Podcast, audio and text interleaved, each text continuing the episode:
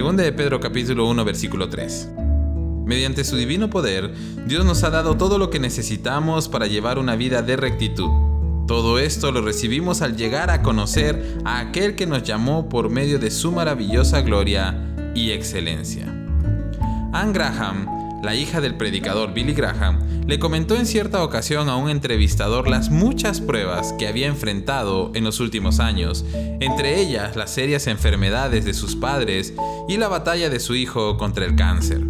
Al final, ella llegó al punto donde lo único que anheló tener fue a Jesús.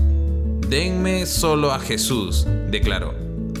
Anne había entendido que si tenía una relación personal, íntima con el Salvador del universo, entonces todos los problemas que enfrentara los encararía él con ella, y Dios traería una dulce determinación y paz a su corazón. ¿Es este el clamor de su corazón? ¿Quiere usted conocer al Salvador y vivir en la plenitud de su bendición cada día? Puede hacerlo.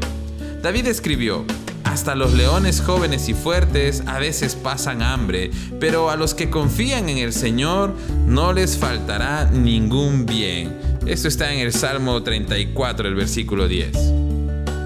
Cuando usted aceptó a Jesús como su Salvador, el Señor no solo le perdonó, sino que también le convirtió en una nueva criatura ya no alejada de Dios, sino capaz de acercarse a Él.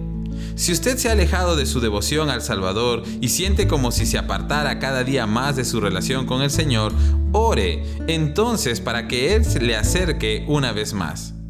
Dios conoce sus debilidades y si usted le dice que asume el control de su vida, Él vendrá a usted con poder trayendo luz y esperanza a su situación, no importa lo oscura y desesperada que parezca. Si tenemos a Jesús, tenemos todo lo que necesitamos para acercarnos a Dios. Si tenemos a Jesús, tenemos todo lo que necesitamos para vivir en santidad y rectitud. Si tenemos a Jesús, tenemos la victoria asegurada. Si tenemos a Jesús, lo tenemos todo.